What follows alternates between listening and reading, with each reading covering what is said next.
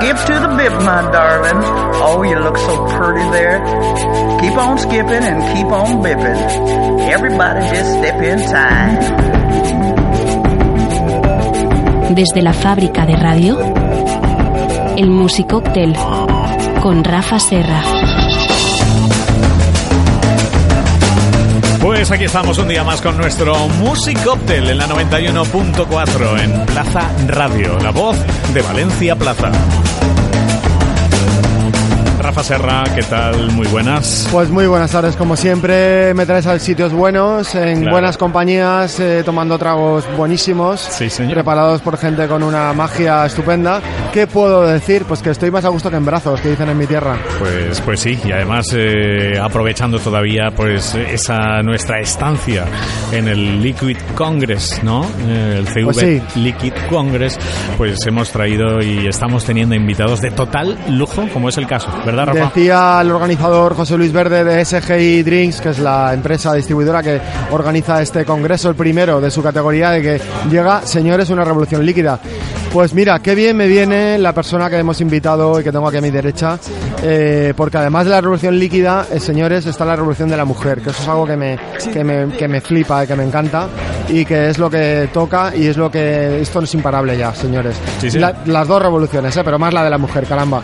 Y bueno, y ya sabéis que aquí tenemos el inmenso placer de tener una campeona de España que pues está por aquí dando tumbos eh, y, que, la hemos saludado, y que hemos ya saludado mesa. y que bueno ha, ha tenido su- sus entrevistas aquí en este programa que sabéis que llevamos desde el 2013 aquí dando la matraca con los bartenders que si tal, que si la mixología, que si señores, esto es el futuro. Bueno, pues las mujeres han tomado ya el testigo y aquí están ya para quedarse, vamos. Y que dentro de muy poco, eh, muy poco además, esperamos entrevistarla, porque espero que sea para bien. Cuando que traiga gane, el campeonato del mundo bajo el brazo, entonces vendrá aquí seguro al Musicóctel a es. contárnoslo. Pero mientras tanto, y esperamos a que vuelva de la competición oficial mundial, pues eh, hemos traído aquí a una castellonense.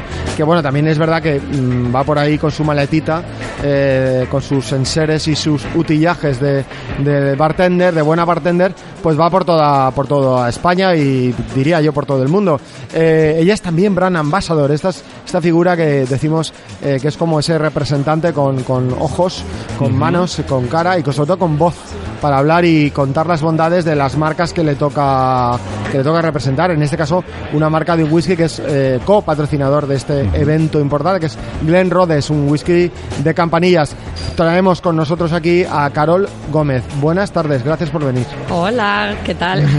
Muchísimas gracias. Y además, eh, la primera mujer gran ambasador, también hay que decir. Claro, claro, porque es que claro, a mí todo esto me viene muy bien, porque Claro. además luego has elegido una canción así como muy aguerrida, que esto me ha gustado, además me gusta, ¿eh? la canción que, has aguerrido, eh, que, has, que has escogido, y bueno, y quiero que nos hables un poquito, ya no solo de lo que te toca, que es hablar de tu marca, la que llevas ahí como si fuera la niña de tus ojos, que es Glen Rhodes, un whisky, ya digo, maravilloso, sino que también nos hables un poco de qué hace una chica como tú en un sitio como este, y, y a partir de ahí, que, cuáles son tus planes. Bueno, 35 años te contemplan, Sí. Ay, tampoco eres una chavalita así jovencilla, No, ya pero, ya estoy tienes, madura. ya Muy- tienes, muy ya, joven, ya Te tienes, ya yo. tienes tu experiencia. Quiero decir que es una mujer ya con su experiencia y su rodaje en este mundo eh, que hay que decirlo tradicionalmente pues muy masculino, caray. Y desde hace algunos años que bien que estáis aquí algunas peleando. ¿Eres la primera mujer embajadora? Pues hace 10 años, eh, por suerte ya a día de hoy no, pero hace 10 años fui la primera mujer embajadora dedicada al whisky. Y entonces, al whisky. ¿esto qué pasa? Vas a tus padres y dices, mamá, quiero ser embajadora. Pues un poco sí. Y entonces, ¿de, de qué país, hijo mío? No, en serio, ahora. Quiero ser ahora ¿Cómo te da a ti por meterte en este fregado? Pues pura pasión. Yo dejo la psicología, aunque esto no deja de tener mucha psicología. Siempre lo hemos dicho, ¿eh? El Absolutamente, mundo de- del absolutamente. bartender hay Sí, sí, sí. mucha psicología.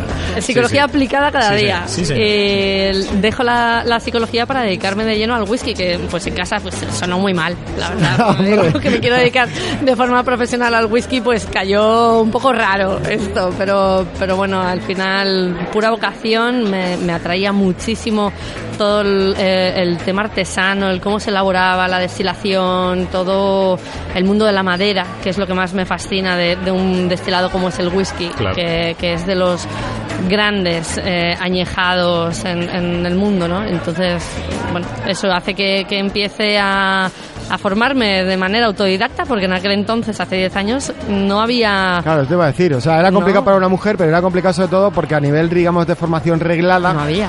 pues no existía aquello de la facultad de destilados, ¿no? Exacto. no No, no no, hay. Te gastabas una, o un dineral y te ibas Claro. al Basque Culinary Center, que no sé es. si entonces ya tenía su No, formación. No, no, tampoco, nada, tampoco. nada, tampoco, Tampoco, Nada. o si no, pues a buscarte la life. ¿no? Dedicarte en aquel entonces al destilado era ser autodidacta 100%. A día de hoy, por suerte, todos nuestros compañeros de sector, el que quiera o gente que se esté preparando, bartenders, pueden aspirar a, a- a una educación al alcance de todo el mundo en escuelas como el Basque Culinary Center de la mano de Pachi Toritiño o en otras grandes ciudades también se encuentran academias espectaculares. Por suerte, porque en aquel entonces, pues sí, el romper un poco con los estereotipos en un país como el nuestro, que no es Escocia, ni mucho menos quiero dedicarme al whisky, pues fue un poquito complicado.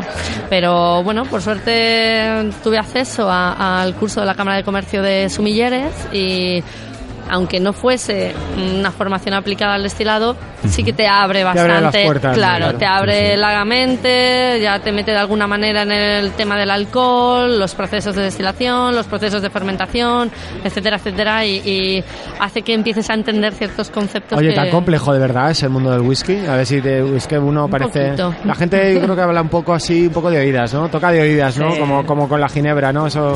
Se subestima. ¿Cuál- sí. ¿Qué, qué haces tú, por ejemplo, cuando te encuentras el típico sabiondo, ¿no? Que tal y que cual y que tal, y esto, lo otro, ¿no? Pues un poco como el vino, ¿no? O sea, que te encuentras el típico tío que cree que sabe, pero no sabe. Digo tío porque suelen ser ellos, farfarrones. Sí, sí, sí. Pero bueno, que tú- Totalmente de acuerdo. ¿cuál es tu labor dentro de, dentro de representar una marca como Glen Rhodes, que es una marca tan Al, importante? al final, la labor la podemos resumir en una frase. Se trata de enamorar, de empatizar también con, con el oyente, ¿no? con la persona que tienes enfrente que, que tal vez no tenga ni idea, noción alguna sobre el destilado, o tal vez sea alguien que sí que sepa. Pero lo que, en lo que se trata mi trabajo es de procurar, en, de la mejor manera posible, acercar el whisky a, todo el mundo. Gente que le guste y gente que no le guste. ¿Qué tiene este whisky, perdona, el Glen Rhodes? ¿Qué tiene que no tengan los demás? Pues te podría decir que tiene, ¿qué le hace diferente? Procesos de destilación muy lentos. Se lo toman con mucha calma. Otra vez hace- el tiempo. Lo del tiempo. Sí. ¿eh? Fíjate que sale. Sí, ¿eh? Y eso sí, tiene sí. su valor, que es lo Hombre. que hablábamos con. con Dedicarle Fran Lola. tiempo a las Sí, cosas, sí, sí. dedicarle tiempo a las elaboraciones, a lo artesano. ¿Como cuánto tiempo? Bueno, ya estamos. Eso es la magia. Eso es la Ah, magia. bueno, bueno. Ahí está la magia. el intríngulis. Exacto. ¿Te estás tomando, cuántos años te estás tomando en una copita de Glen Rhodes? Bueno, pues fíjate, si la, si la legislación escocesa nos obliga a un mínimo de tres años de maduración y la media eh, puede que tenga entre 10 y 12 años, en el caso de, de Glen Roses hay whiskies, evidentemente, tú a partir de los tres años de envejecimiento ya puedes embotellar y comercializar. Pero es cierto que los grandes maltas del mercado no suelen salir al mercado con menos de, de 10, 12 años. Porque el, el paladar español además es un paladar complejo que exige...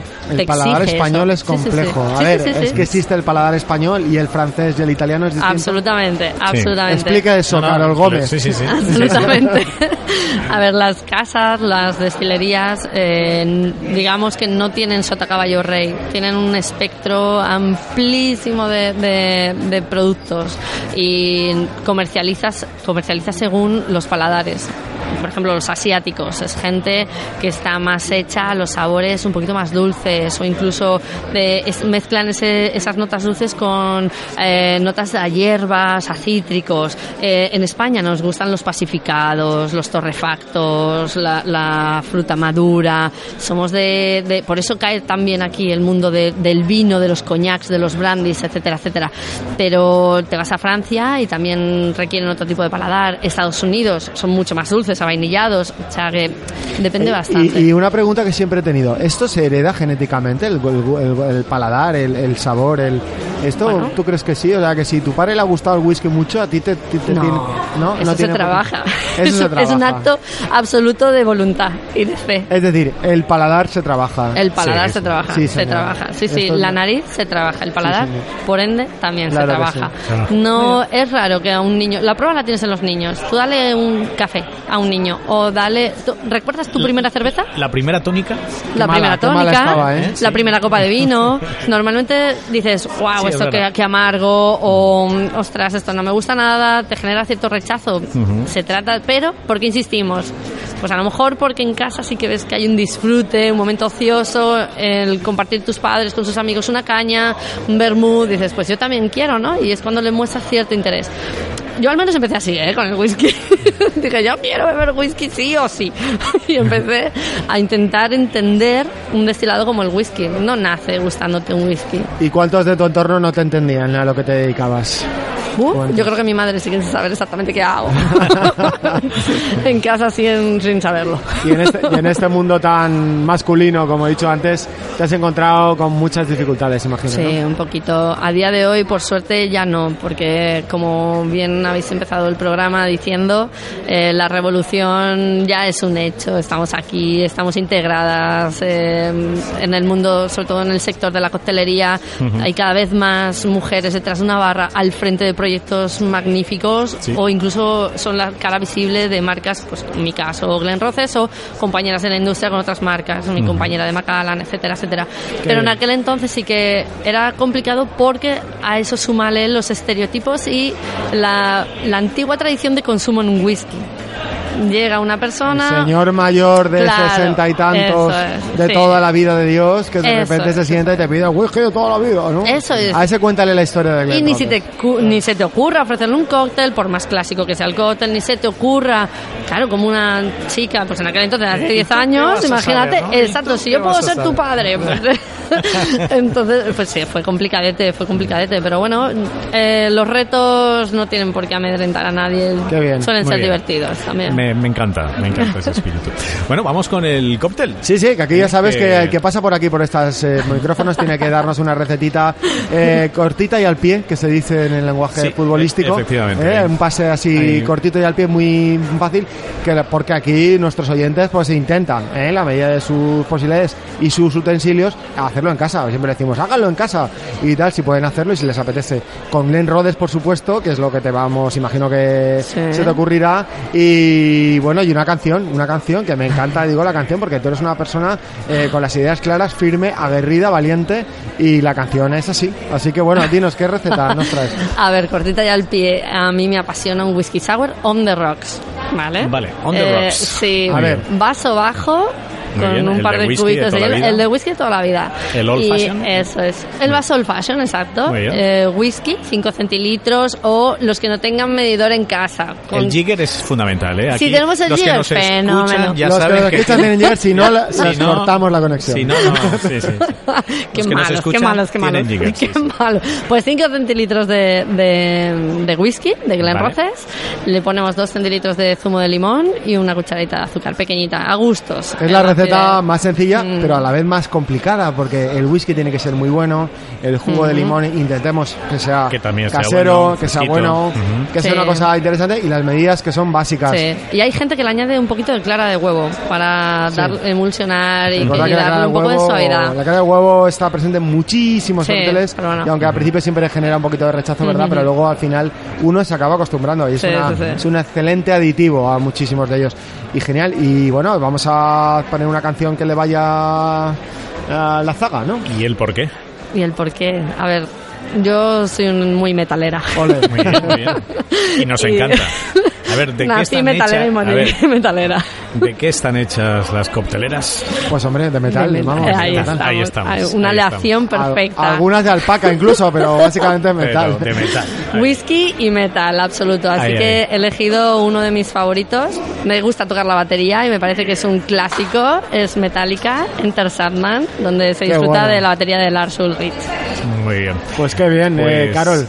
Genial, me ha encantado todo eh, lo que has dicho y sobre todo la receta ¿Y cómo lo ha dicho, ¿eh? la canción. Sí, sí, que lo ha hecho ¿eh? como ves muy sencillito todo y nos lo ha explicado muy bien. Gracias. Carol, ha sido un placer tenerte. El placer es mío. Qué lujazo, la verdad, estar aquí en este congreso eh, líquido en Valencia que nos está trayendo a muchísimas de las grandes figuras, los grandes embajadores, ¿verdad? Y la gente que está ahí, eh, los que nosotros siempre veneramos en nuestro musicóctel, ¿verdad? Así es, aquí es, los tenemos aquí, aquí al pues, ladito. Carol, gracias. Muchísimas gracias. Vamos con esa canción que nos ha elegido, que es el Enter Sandman de Metallica, aquí en la 91.4 en Plaza Radio La Voz de Valencia Plaza. Con él damos por finalizado otro Musicoptel. Volveremos la semana que viene ya con nuestro último programa del eh, Congreso Líquido aquí en Valencia. Vamos con Metallica, ahí suena para vosotros. Gracias, Caro. Gracias. gracias.